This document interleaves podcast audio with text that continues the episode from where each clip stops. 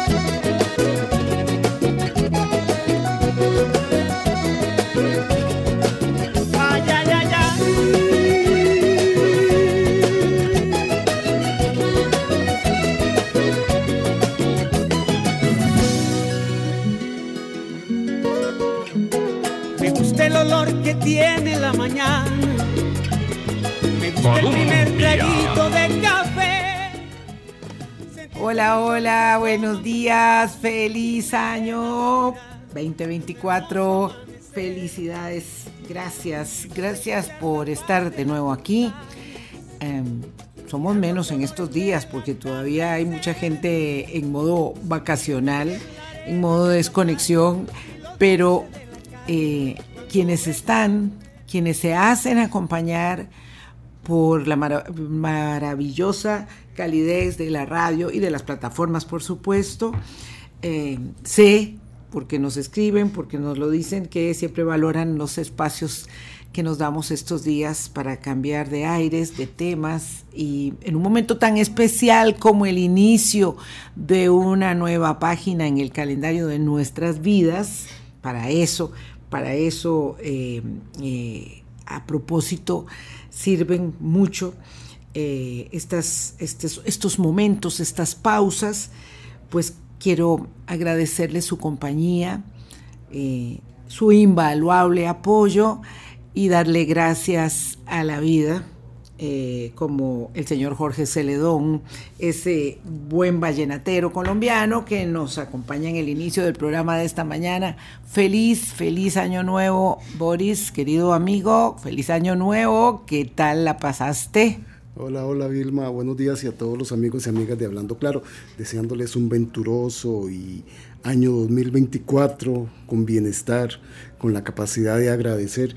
Eh, parafraseando a, a Jorge Celedón, me gusta el olor de un año nuevo, porque nos, nos invoca, nos convoca, nos involucra y nos vincula realmente a, a esto. Entonces, eh, la pasaba bastante bien en familia, bastante bien en familia. Este, yo en eso soy bastante tranquilo.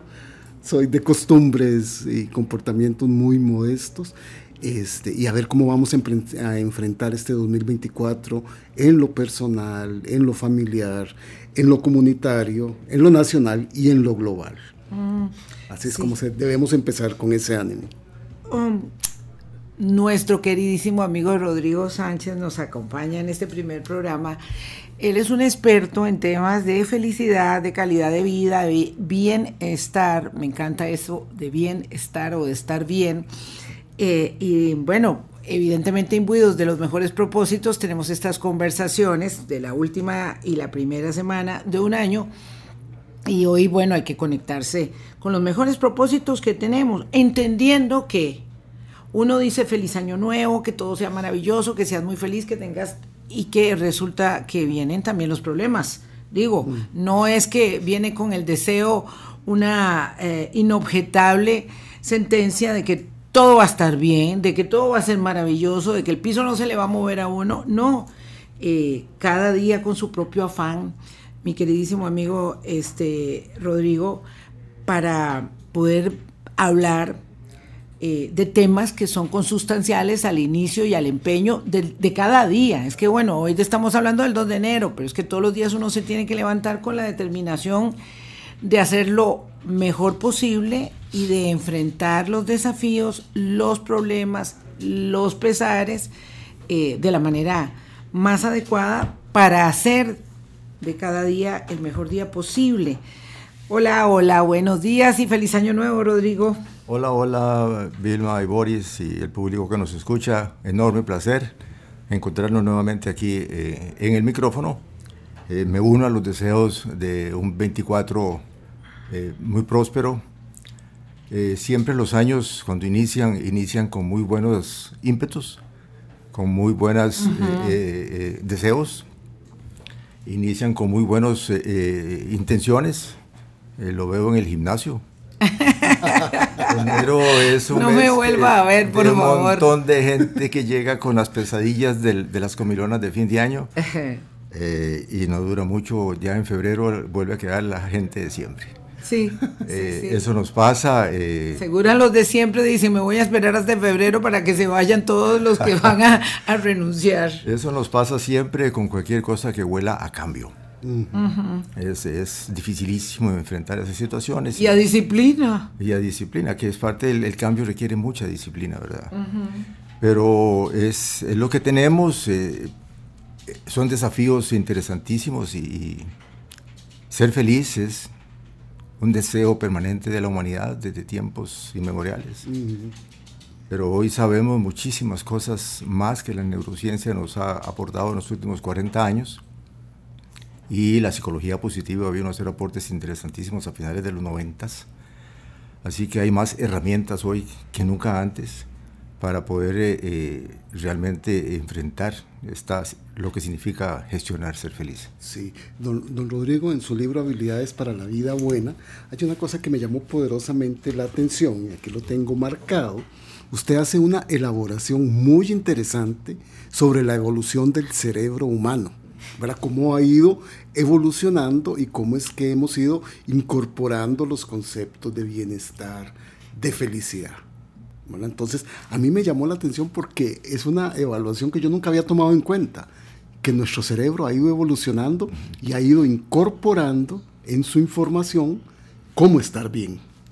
Sí, en, realidad el, ser humano eh, ha cambiado poco en los últimos 200 mil años, 250 mil años, ha cambiado poco. en los últimos días. ha cambiado muy poco. Eh, lo, que ha, lo, que ha, cambiado mucho es la tecnología y enhorabuena que, ella, que siga siendo así. Pero el último gran cambio evolutivo que se tiene medido fue hace poco más de 50 mil años. Y es cuando se nos presentó el neocórtex o lo, que está detrás de la frente, que es el, la parte, el, el cerebro prefrontal, la parte prefrontal. Y eso sí nos distanció ya del, resto de las especies mamíferas de, una forma definitiva. Eh, y ahí es donde empezamos a tomar la conciencia de quiénes somos. Ninguna otra especie tiene conciencia, que se sepa todavía. Pero eh, sí, ese, ese proceso evolutivo nos, nos ha hecho diferentes, pero ser diferentes eh, a veces creemos que nos da el derecho de hacer lo que, lo que nos dé la gana con, con la tierra, con, y bueno, y eso es otro tema. Pero ciertamente hoy podemos eh, acceder a mucho más conocimiento para esa búsqueda permanente de cómo ser feliz. Rodrigo, sí, sí, sí somos básicamente los mismos, pero ha evolucionado tanto la ciencia y la tecnología, eh, pero en esencia somos igual o muy parecidos, ¿qué es lo que hace o cómo es que evoluciona la idea de ser feliz y estar bien? ¿O también es básicamente la misma? Es, es lo que se sabe, es que la, la felicidad no es un estado para empezar son, son momentos, ¿verdad? Se pueden aprender a, tener momentos más largos de felicidad. Y ese es un, es un desafío hermoso, porque realmente sí se puede. El tema es que eh, se han venido aclarando conceptos, se han venido, a través de los estudios y la evidencia empírica, se han venido renovando eh, conceptos sobre lo que antes eran creencias y empezamos con muchas creencias de tipo religioso, ¿verdad? Eh, y ahí se nos, se, nos, se nos, vendieron muchas ideas de, que por ese lado podríamos ser felices. O, o, o esa idea de que estamos aquí para pasarla un poco difícil y mal y después vamos a tener una vida donde la vamos a pasar mejor. Esa es una promesa religiosa. Sí. Esa es una promesa religiosa. De, de todas las religiones de todas prácticamente. Las religiones, sí, de, todas. las religiones. Pero eh, eh, digamos que yo no las califico, no me corresponde calificarlas, es, pero es una realidad que, que, que, existió muy fuertemente y cada vez viene a menos conforme hayan más respuestas. Uh -huh, ¿verdad? Uh -huh. En la medida que hay más respuestas a las preguntas que se hicieron en antaño, muy atrás, y no habían respuestas, entonces aparecieron los dioses, respondiendo a, esas, a ese vacío que tenían estas preguntas. Pero conforme han habido no, nuevas respuestas aportadas por la ciencia, por los nuevos conocimientos, eh, el tema de las religiones, y lo dice muy bien no, no, eh, Noah Harari en su libro Sapiens, uh -huh. de que eh, cuando hay nuevas respuestas, entonces los dioses empiezan a morirse. Eh, es un tema pesadito. Sí, claro. Mm. Pero, pero lo, sí, sí, no vamos, sí, sí, a, no vamos a hacerle ese traguito de café indigerible, no, porque hoy vamos, no, estamos en modo alegría. Pero algo que está diciendo Rodrigo, pero vale es, la pena. es muy interesante. Nos dicen a todos los seres humanos debemos buscar la felicidad. Hay una lucha constante y no sabemos qué es la felicidad. No existe una tabla de contenidos que digan estos elementos nos hacen felices. No. Esta, no? Esta ruta lo conduce a la Se, felicidad. Lo conduce a la felicidad. Vaya por aquí. Es exactamente bueno, igual que criar hijos, ¿verdad? No hay un sí. manual que venga. El hijo no viene con un manual debajo del brazo. Ya sabemos que la felicidad no es un estado, sino una cadena de momentos. Son momentos Rodri, ¿Qué son es momentos. la felicidad? Además, lo, lo, más interesante, Vilma, es que eh, por fin la neurociencia se ha manifestado sobre el tema de, de la felicidad eh, filósofos, poetas, en Hollywood nos han dicho cómo ser felices. Uh -huh. eh, las infinidad de creencias que han nacido sí, a lo largo la de la literatura. Eh, sí, sí. Pero finalmente la neurociencia eh, se ha metido en el tema y ha dicho que la felicidad es una manifestación subjetiva de cómo yo me siento con mi propósito de vida. Mm. Y aquí hay dos elementos que son fundamentales. Primero, que es subjetiva. Uh -huh. Y segundo, la palabra propósito. Que hoy se está usando mucho, dicho sea de paso, eh, el, tema, el tema de un propósito. Uh -huh. eh, eh, y sí, ciertamente, es absolutamente subjetivo. Por lo tanto, no la receta que me funciona a mí no le funciona. No le funciona a otra persona. Porque la subjetividad es un tema eh, muy particular y no es posible que se repita en, en las otras personas. Eh, bueno, hoy ha tomado mucha relevancia en, en, el, en, el, mundo en los últimos 40, 50 años, empezó un poquito antes, eh, que es, una, es un paralelismo que lleva al mismo fin, que es la resiliencia. Y se habla muchísimo de resiliencia y es una forma, eh, digamos que es un conocimiento actualizado, de mucha investigación todavía, que nos ayuda a generar caminos uh -huh. para poder tener una mejor calidad de vida. La felicidad no es algo estandarizado. No es estandarizado. No es le, le, pertenece a cada persona según lo que haya determinado quiera hacer su vida. Claro, lo que pasa es que sí, sí hay, hay formas eh, ya conocidas de cómo hacerlo. Y la más importante de todas ellas es desarrollo de un autoconocimiento. Y ahí otra vez volvemos a la parte interior de, de la gente. Usted tiene que tener un mayor desarrollo de, de la conciencia, de la gobernanza de la vida, de ese autoconocimiento. Entonces, a partir de ahí, y ahí entra entonces los, los temas desarrollados por, por, Goleman, el tema de la inteligencia emocional, mm. porque todo eso nos lleva invariablemente a un mayor desarrollo de la inteligencia emocional cuando usted logra tener un mayor autoconocimiento. Lo que pasa es que la vida nos ha preparado uh -huh. para las respuestas hacia afuera. Uh -huh. Y somos muy buenos en eso. Tenemos respuestas para todo lo que claro, sucede afuera. Sí. Pero somos unos analfabetas emocionales. Estás diciendo algo que es muy central, porque yo te estoy hablando, oyendo hablar con mucha atención, ¿verdad? Para echar para el saquito. Y bueno, claro, la felicidad entonces es una cosa que yo, mm, digamos, elaboro subjetivamente, que tiene que ver con el propósito de vida, que depende mucho del autoconocimiento. Bien, esto en el mundo ideal, pregunto, ¿verdad? Cuestiono, en el mundo ideal, porque de si las cosas están cuesta arriba, porque yo puedo plantearme esto aquí hoy en Costa Rica, pero si yo vivo en Ucrania, si vivo en Gaza, si vivo en Guatemala, eh, donde la van pasando horrible eso, porque hablábamos de esos temas antes de terminar el año pasado, cuesta decir el año pasado cuando estamos en uno nuevecitito, eh, es también igual, funciona de la misma manera, o yo tengo que tener necesidades básicas satisfechas como el abrigo, la comida y la seguridad de que no me van a venir a matar eh, en cualquier instante para poder empezar a elaborar ese camino de autoconocimiento, de reflexión, de propósito de vida y decir, ah, bueno, ahora sí, ya yo estoy en modo para aprender a ser feliz. Tiene que haber algunas condiciones básicas, ¿verdad? O sea, la famosa pirámide de, de, Maslow, eh, nos, muestra cinco etapas, ¿verdad? Y las primeras tres etapas son las básicas. Y una de ellas es eh, la alimentación, eh, el, el, techo y la seguridad. El abrigo, sí. Y si eso no está cubierto, las otras dos, que son la autorrealización y el reconocimiento, no van a existir nunca. Y esas son las partes finales, son las que nos permiten volver a ver más hacia adentro porque ya tengo satisfechas mis necesidades básicas, ¿verdad? Si eso no se logra, y hay es tristemente una grandísima cantidad de la población mundial que no la, no la tiene, ¿verdad? La nivel de pobreza es creciente, las necesidades cada vez son más crecientes, pero además que la vida siempre ha sido un cúmulo de escollos para cualquier eh, época de la, de, de la historia, más el presente.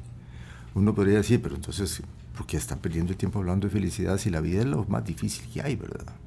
Siempre ha sido muy difícil. Yo, yo quería pero, sí es posible, meter esa, esa cuña ahí porque sí, cuando hablamos de estos temas no estamos ajenos a las realidades que nos ah, circundan o que circundan a muchas personas que son terriblemente adversas.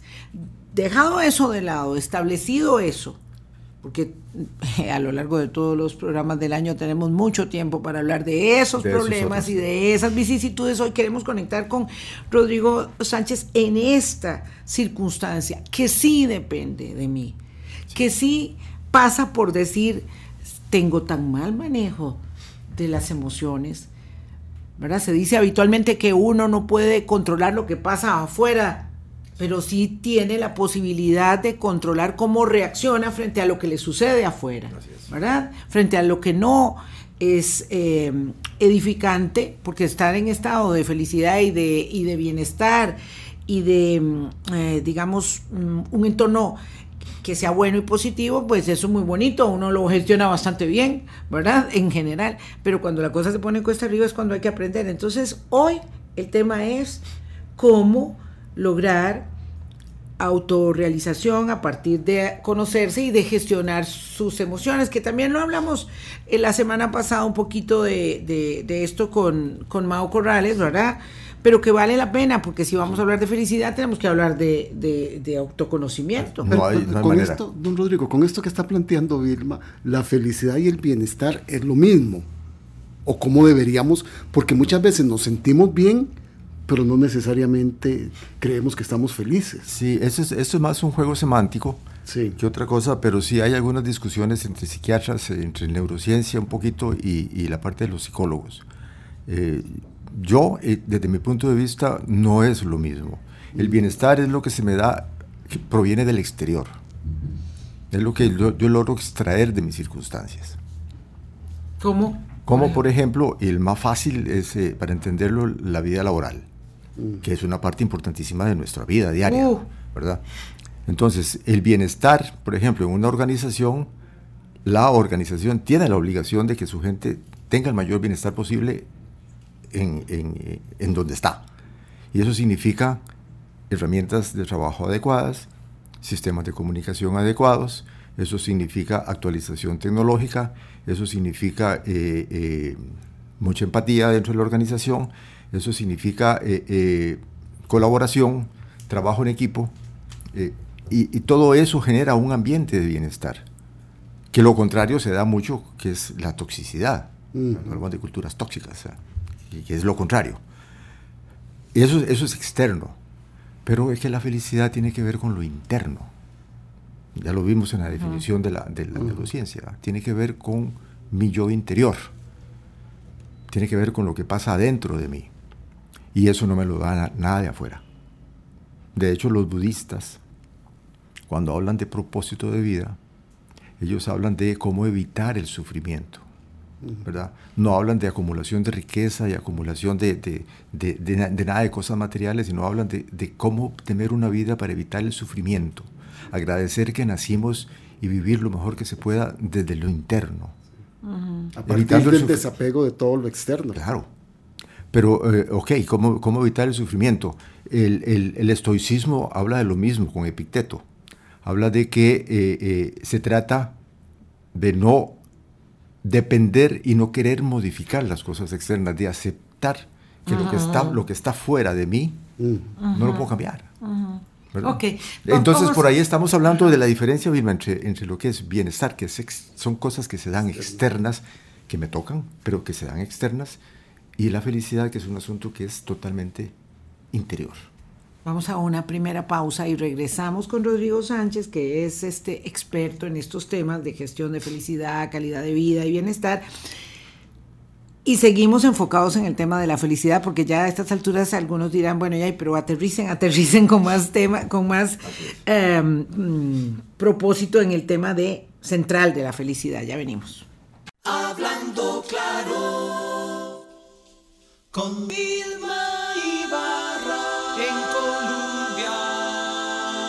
Colombia. Con un país en sintonía, feliz año, feliz año si se están conectando tarde, feliz año, bueno, vamos a decir, uno señala eso varias veces durante, yo digo que todo enero alcanza, todo enero alcanza y todo febrero, febrero diciendo feliz año hasta que se encuentra con el día de San Valentín y dice, ah, no, ya no, ya no tengo que seguir diciendo feliz año. Gracias por estar eh, conectados con nosotros. Esta semana también grabamos, entonces eh, volvemos eh, ya a temática habitual a partir del, del próximo lunes. Pero estamos conversando con Rodrigo Sánchez acerca de la felicidad. Ya sabemos que no es un estado, que es una cadena de momentos, que es subjetivo, que tiene que ver con el propósito de vida, pero bueno, resulta que esto de tener propósito de vida tampoco es nada fácil establecido ese propósito o esos propósitos, ¿verdad? Em, tengo que trabajar mucho para eh, entenderme, para conocerme, para aprender a dominarme en el mejor sentido del término eh, y extraer lo mejor de mí mismo. Y eso es una cosa muy dificilísima. ¿Cómo, estás, cómo haces un equilibrio, Rodrigo, entre eh, no tratarte mal, no tratarte duramente y no darte todas las licencias habidas y por haber, sino esto, que es el equilibrio de la autogestión, del autoconocimiento, para ir logrando un mejor desempeño, un mejor músculo de la satisfacción real, ¿no? De esa que deviene de cosas que están afuera. Sí, eh, a ver, el tema del propósito es una, es una de las tres características, dicho sea de paso, que tienen que ver con la resiliencia. Y es que el tema, el tema resuena mucho. Eh, hoy, hoy en día, y se oye hablar muchísimo de resiliencia, incluso ¿Sí? Eh, yo escribí un artículo que está en mi página web que se llama La humanidad necesita resiliencia. y, bueno, y ese tiene que ver con el tema, con el tema del, del planeta y de la naturaleza. ¿Y por qué la, la humanidad necesita resiliencia? Se habla muchísimo de este tema. Y eh, cuando hablamos entonces eh, de, de, resiliencia, precisamente hablamos de tres características. Las menciono y si quiere, centramos en la segunda que tiene que ver con el propósito. La primera dice que es una aceptación obstinada de la realidad, y con esa palabra, obstinada de la realidad. Eso lo propuso Diane Couto en una meta-análisis que hizo de todas las investigaciones anteriores que hay sobre eh, resiliencia y ella extrajo tres características que son muy comunes en la gente más resiliente. La segunda es una profunda convicción de que la vida tiene sentido. Mm, claro. Sentido igual propósito. Claro, es durísimo. Cuando yo no tengo la convicción de que la vida tiene sentido, deciden muchas personas autoeliminarse. Porque si no tiene sentido la vida, nada de lo demás puede ser planteado. Eh, es, un tema, es un tema muy contradictorio. La tercera es una gran habilidad para improvisar. Mm. Ritualizar el ingenio. Mm. Eso, es, eso, es, eso, es, bien interesante.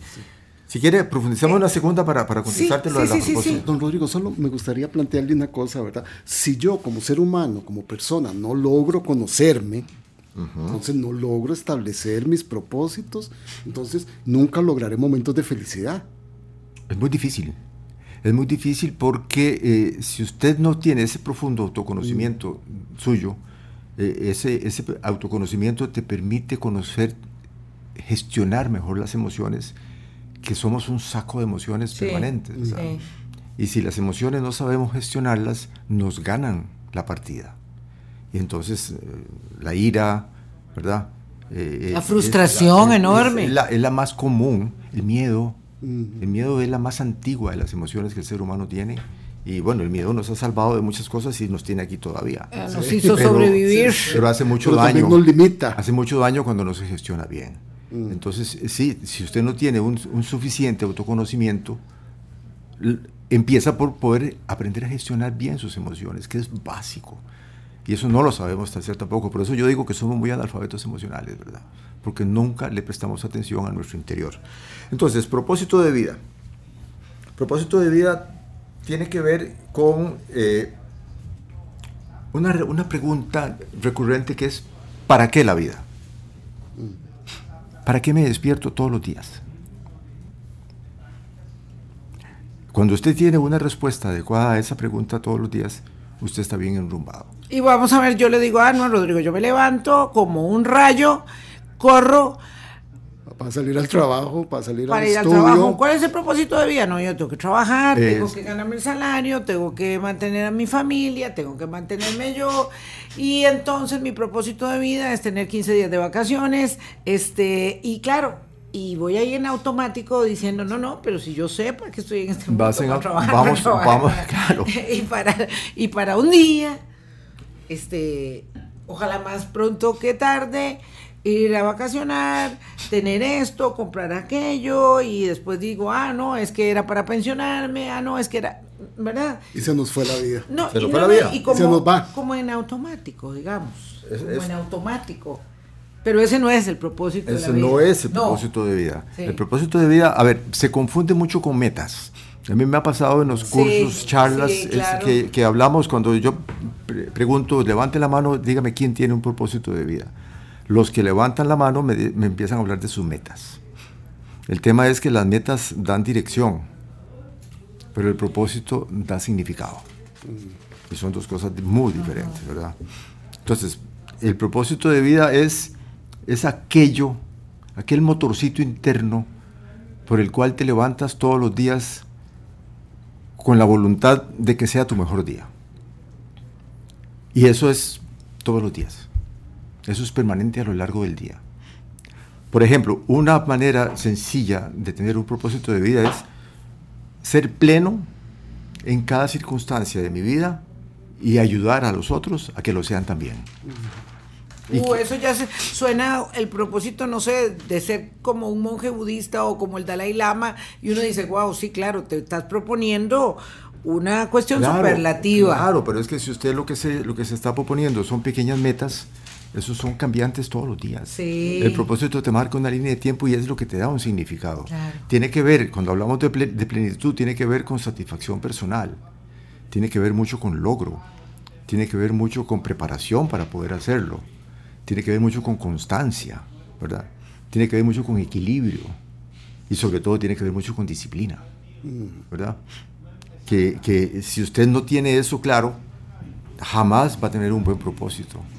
Entonces, la elaboración de todo esto tiene que ver con, eh, eh, con esa constancia generada en que hay un norte claro marcado, una dirección Y yo voy por eso. Y, pero para que ir no por significa, don Rodrigo, que no significa que el propósito se pueda ir evaluando, se pueda ir modificando, se pueda ir engrandeciendo. No crea escrito en piedra, pero sí es muy importante. El parangón, otra vez, más importante es el de la misión de las organizaciones. Es parecido.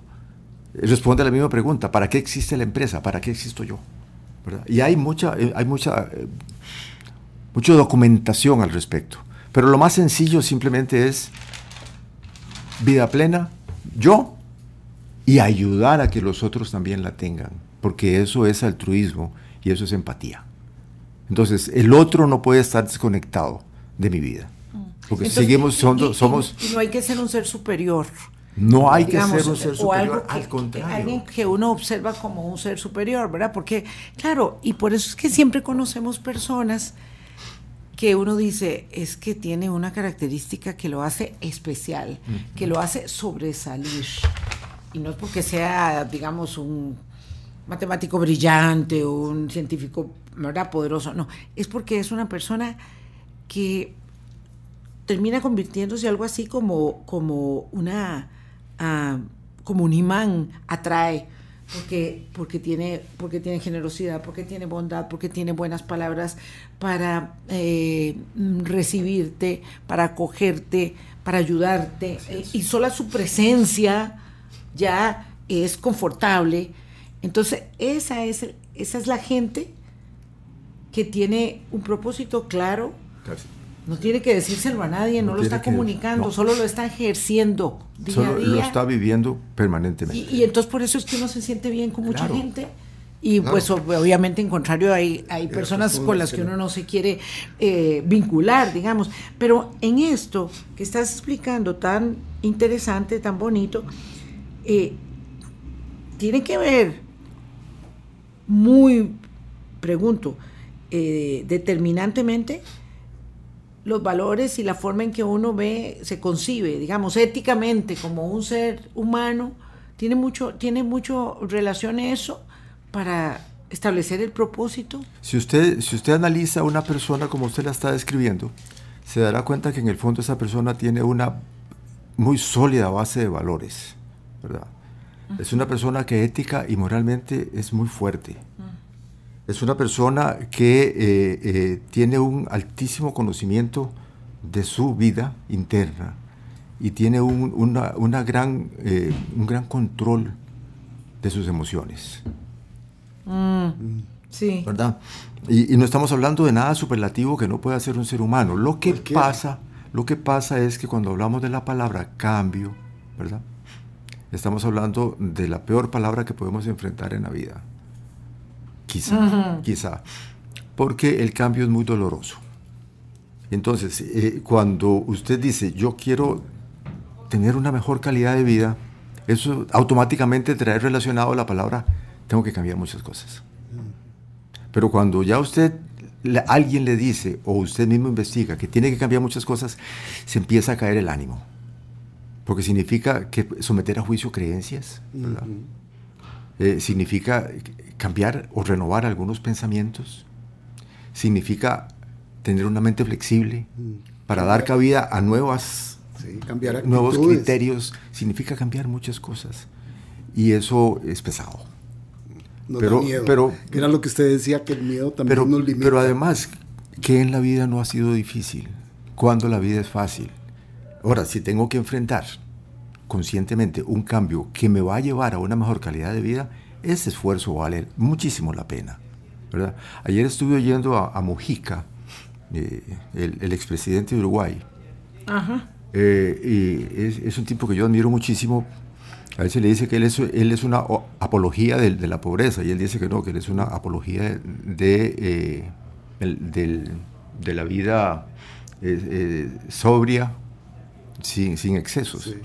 Eh, tiene 88 años y el, oírlo hablar sigue siendo fabuloso. Si uno conoce su pasado, simplemente él fue capaz de someterse a un cambio. Recuerden que estuvo 15 años en la cárcel como guerrillero. Eh, y él todo eso lo transformó porque sintió la necesidad de hacerlo. Y hoy es un, es un tipo que, bueno, honores por todo el mundo le han dado por su forma de ver la vida y por la, la coincidencia. Y esto lo, lo dijo también un sabio hindú eh, lo, decía Gandhi, usted puede ser feliz si pensamiento, palabra y obra están en armonía. Y eso es también parte de, un buen propósito y el propósito te lleva a todo eso, ¿verdad? Me voy a, a, quedar aquí con esto de, las, de, lo, de la base de los valores, el control de las emociones, como un fundamento. Eh, para ser feliz hay, que plantearse ser un poco egoísta o más bien habría que pensar que a propósito de que yo logro conocerme, trabajarme, priorizarme, soy capaz de hacer felices a otros con mi comportamiento. O yo no soy capaz de hacer feliz a los demás. Cada uno se tiene que gestionar eso es, un, eso es un tema que ha estado mucho en discusión. Eh, eh, el otro es muy importante en la vida y quizá incluso más que el yo. Como le decía, eso es altruismo, eso es empatía. Somos tribales y eso no ha cambiado. De las cosas que no ha cambiado el ser humano en su evolución, esa es una, el tema del tribalismo. Pero eh, la felicidad no me la puede dar nadie, porque es un tema muy personal. Entonces, lo que a Boris lo puede hacer feliz, a mí, cero. Entonces, no, no se vale aquello de que me divorcié con fulano de tal porque no me hizo feliz. O terminé, o, terminé o salí de mi trabajo porque ahí no me hicieron feliz. En el trabajo nadie te va a hacer feliz. Te pueden dar bienestar, pero no te pueden hacer feliz. Pero en, el, pero, en el matrimonio sí, digo, o, o en, en, la vida de pareja la gente piensa, cree, se convence, voy a unir mi vida a esta persona y bueno, y cuando la gente se casa o se va a vivir, a vivir juntos, es igual. Eh, no está pensando, oh, me va a ir mal y, no, jamás. y me voy a separar. Pero sí, tal vez a diferencia del trabajo, porque nadie dice, ay, voy a trabajar en este lugar donde voy a ser plena, feliz y mi segunda familia y todo eso. Puede, usted dijo que el trabajo le dé a uno bienestar y ojalá se lo dé y que ojalá uno se realice en sus conocimientos y habilidades y destrezas mucho. Pero en la vida de pareja, y ahí, me, ahí quiero aterrizar en este tema de la vida de pareja, vamos a la vida de la familia, ¿verdad? Estoy hablando de la pareja, pero podemos hablar de los padres, de los hijos, de, de todos los que están en el entorno inmediato de uno. Uno sí cree que la familia es el lugar donde, estás, donde vas a ser feliz. Eh, la pareja es donde vas a encontrar, ¿verdad? Esa, esa, a veces idealizadamente, ¿verdad? Esa Em, e, es esa proyección de propósito de felicidad, digamos. Pero resulta que no es así. Entonces, claro, entonces viene la, terrible decepción. Y yo, aunque no estoy bien, tampoco quiero proceder y cambiar abruptamente esa relación de pareja fallida o esa relación con una familiar muy cercano que no va, que no va, porque como decís, también es muy difícil cambiar las cosas. Sí, a lo mejor no estoy bien, pero creo que estoy en una zona de confort, aunque no sea confortable. Bueno, ahí, ahí hay muchos temas que, que, que, tocar y ocuparíamos otro programa. Pero no, es, es muy interesante porque el, el, el tema anterior, lo, termino, el, el egoísmo. paja de grano. El egoísmo, el egoísmo eh, eh, y el narcisismo, ¿verdad? Nunca antes en la historia de la humanidad hemos tenido una crisis de narcisismo como la tenemos hoy en día, ¿verdad? Es terrible. Pero terrible.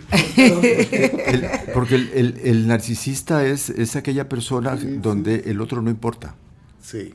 Lo único que importa soy yo. Y estamos aquí en el sálvese quien pueda. Y estamos en, aquel, eh, en, aquello de que si, si, yo estoy bien, no me importa si tú estás bien. Sí. ¿Verdad? Cuando el concepto es al revés. Yo estoy todo bien. lo contrario del propósito de vida. entonces es todo al revés. Y vivimos encerrados en un, en un yoísmo absoluto. ¿verdad? yo, yo, yo, yo. De hecho, cuando empezó el tema de, los, de, los, de las tablets, eh, todo empieza con I, ¿verdad? Sí, sí. Yo creo que después del corte sería bueno que don Rodrigo nos explique, ahora que nos llevó a este terreno, hablar de los enemigos de la felicidad, oh. que están ahí, porque como él reseña que uno de esos es el mundo digital que estamos viviendo. El mundo digital y hay... hay, hay Qué desconexión total. Qué desconexión total. en ese yoísmo, en ese narcisismo. Es un narcisismo absoluto.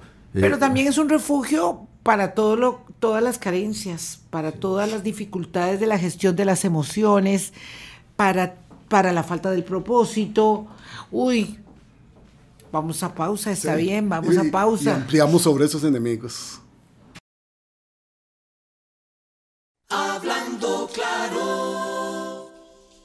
Con Vilma Ibarra en Colombia. Colombia con un país en sintonía se nos ha ido muy rápido, pero claro, uno va atravesándole palos a la carreta a don Rodrigo Sánchez y entonces de pronto mm, se nos van ampliando los temas, surgen muchas inquietudes cuando estamos hablando de felicidad y la gestión de las eh, propias emociones y el conocimiento, pero yo te hice un planteo ahí medio complejo con el tema de la familia, cuando yo me propongo o pienso o creo que es que a mí me va a hacer feliz mi familia, mi pareja, ¿verdad? Hay que tener, hay que tener cuidado con las sobreexpectativas, ¿verdad? Mm. Porque eh, los, los porrazos que nos podemos llevar son terribles. Bueno, y ahí entonces habría que echar mano a una muy buena resiliencia para sobre, sobreponerse de, las sobreexpectativas. Eh, porque el, el, tema sigue siendo el mismo y, y el camino sigue siendo el mismo. Aunque el inicio es muy amoroso y todo es perfecto en la relación de pareja, eh, conforme pasan los días, los meses o los años, se van conociendo realmente como son, cada uno en su, en su, vida íntima y en su vida emocional. Y entonces no podemos depositar mi felicidad en, que la otra parte me, me la dé. Decíamos que es un tema muy personal, pero cuando generamos sobre expectativas y espero que la otra persona me haga feliz, esas sobreexpectativas puede ser lo que dé al traste con la relación precisamente. Porque es mi responsabilidad tener una relación armoniosa, de respeto, de comunicación absoluta, pero también de libertad de pensamiento y de acción entre las, entre las personas, porque finalmente todos somos diferentes, no hay una persona igual a otra, aunque convivamos juntos. Entonces, tenemos necesidades diferentes, pero existe el mito de que si yo me casé, uno de los dos se neutraliza, ¿verdad? Cualquiera que sea. Y entonces vamos a pensar como si fuéramos uno solo. Y eso no, ah, eso no va a pasar nunca. Eso no va a pasar nunca. Porque no somos iguales. Entonces, cuando se, la relación eh, de pareja está cargada de, de, mucha expectativa, es un peso, más bien es un lastre pesado para los dos. Y eso a veces es muy contraproducente no me va a hacer feliz ni la pareja.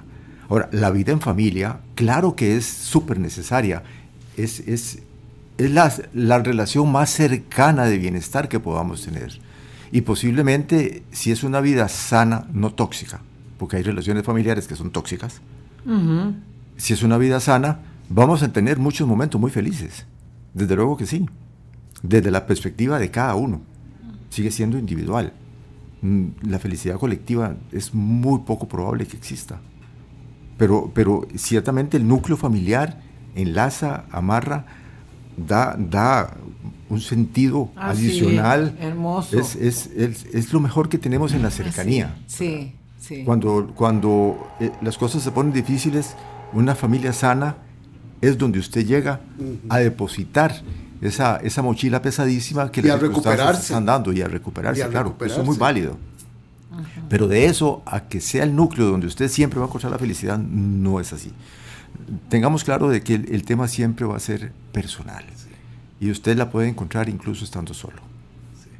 Estando en pareja o estando no en pareja.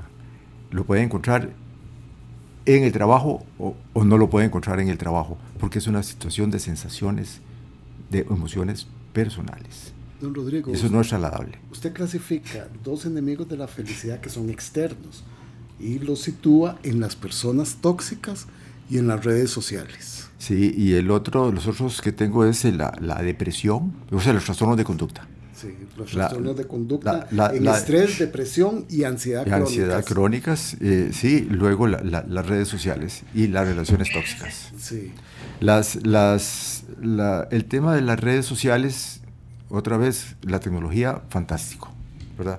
No hay nada, en, eh, nada que reprochar, más bien enhorabuena. El tema es el mal uso que se le da a las, a las pantallas, a las redes sociales. Las expectativas que allí se depositan también. Claro, pero es que es un tema de manejo comercial eh, de, de, cara al consumo, que es lo que guía nuestra vida hoy desde hace los últimos 30, 40 años intensamente. Lo único que queremos es trabajar para consumir y listo, y eso es. Y es muy aburrido eso. Eh, el trabajar y trabajar solo Terriblemente desgastante. Para hacerse de chunches. ¿eh? Terriblemente. Para hacerse de chunches. No, además va, va, agregando muchos, muchos este, mm, fardos pesados, porque eh, eso es, como dice Rodrigo, otro tema completamente diferente. Eh, el que añadimos, pero bueno, de la mano de esa carga va el sobreendeudamiento y un montón de lastres que aplastan cualquier estado de, mm, de felicidad, de, de, propósito de vida, si, si, somos esclavos. Pero bueno, termina porque nos quedan pocos minutos eh, con estas elaboraciones eh, de cómo nos daña ese eh, elemento que, que, ahora controla casi nuestras vidas y, y cómo reenfocarnos, empezando un nuevo año, en una mejor calidad de vida. Sí, el, el, el, tema, siguiendo con, la, con, con, con los, las pantallas, las famosas pantallas, es que crean mucho daño cerebral. Eh, el estudio que acaba de salir aquí en Costa Rica sobre las conductas de los, de, los, de los niños entre 7 y, y, 14 años es avasallador. El resultado es avasallador y confirma lo que se viene diciendo desde hace rato. Hay muchos signos de soledad, entre 8 mil millones de personas que somos, la, es, la sensación de soledad es abrumadora, Tenemos el, tema de eh, muchos problemas de trastornos de conducta, depresivos, ansiedades desbordadas, porque la pantalla nos aísla de la inserción en la convivencia social. Y el ser humano es gregario. Estar solo no es su condición. Por eso hablo del narcisismo excesivo. Pero además, en el desarrollo del cerebro hay ventanas de desarrollo que se van dando incluso antes del nacimiento. Y hoy, por estar con las pantallas, esas ventanas se desaprovechan. Y esa también es una denuncia fuerte de los, de los neurocientíficos, en el sentido de que no estamos aprovechando el verdadero potencial que nuestro cerebro nos da para ser mejores personas. Aprovechando eso que la herencia no, nos ha dejado. Porque esas ventanas se desaprovechan porque el niño está entretenido con las pantallas. Y eso es terriblemente doloroso. El pensamiento crítico, por ejemplo, se desarrolla a partir de la capacidad de asombro, eh, cuestionamiento. Y de intercambio con otras personas. Claro, el, cuestionamiento y eh, eh, la, la, curiosidad. Tres elementos. Pero eso no lo tenés en los niños que están viendo juegos, que están en redes sociales intercambiando, no sé, cosas que suman poco. ¿verdad? Eh, los neurocientíficos recomiendan que antes de los 12 años los niños no tengan acceso a pantallas. Por algo será. Eh, antes, y antes de los 12 años. Y lo pueden tener, pero dosificado. Dos horas al día, una hora y otra hora. Y nada más por el daño que eso provoca. Y está probado, requete probado ya, de que sí, hay daños. Nos quedan solo tres minutos, don Rodrigo. Entonces, por favor, usted aproveche este tiempito para regalarnos unas vitaminas. Termino con una frase de Víctor Frankl. Y para hacerla, el hombre en busca de sentido. El hombre busca, y ¿Qué para, libro? para, para, no enredarla, parafraseándola, la voy a leer. Sí. Por favor. Nunca debemos olvidar que también podemos encontrar sentido a la vida incluso cuando afrontamos la situación más desesperada cuando afrontamos un destino que no podemos cambiar. Víctor Frankl fue sobreviviente de Auschwitz. Él fue testigo de, la, de, de, la, de, la, muerte de su familia en los campos de concentración. Y precisamente el, el, tener esa claridad en que la vida tiene sentido le permitió incluso proponer después lo que se llamó la logoterapia. Él era psiquiatra, que todavía se usa hoy en día que es la terapia al ser, al interior de la persona. Se vale repetirlo. Nunca debemos olvidar que también podemos encontrar sentido a la vida incluso cuando afrontamos la situación más desesperada, cuando afrontamos un destino que no podemos cambiar. Hablamos de aceptar sí. las cosas como son, ¿verdad? La convicción de que la vida tiene sentido, ¿verdad? ¿verdad? Y de improvisar Son las tres características de la resiliencia, ¿verdad? ¿Qué más improvisación la que él tuvo que hacer para sobrevivir ahí en los campos de concentración con lo que tenía? Absoluta improvisación.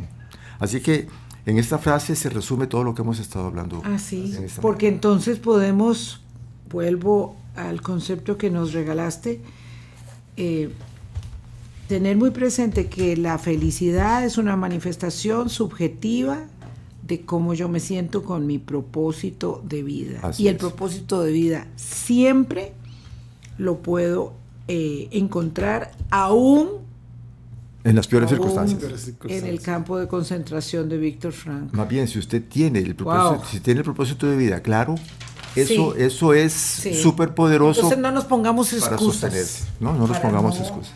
Tener propósito que nos Un propósito claro. a los momentos de felicidad, a los que tenemos derecho como seres humanos. Rodrigo, qué gusto verlo. No, el gusto es mío y compartir con ustedes, amigos queridos, y ojalá que, que al público le quede la curiosidad, por lo menos, de que se pueden hacer cosas diferentes para tener una mejor vida. Unos momentos muy felices que yo tengo es cuando subo ahí a la montaña donde Rodrigo y Odi y nos invitan a comer. ¡Wow! Viven en un lugar lindísimo. momentos muy felices. Momentos muy felices y cucharas muy ricas. Heredia es lindísimo. Sí, Heredia es muy lindo. Ay, ya salió ahí haciendo eh, Pero yo soy manudo, yo soy a la Pasen feliz año. gracias. Pasen feliz año. Ténganla eh, presente, tengan muy presente sus propósitos más allá de las metas. Chao, hasta mañana.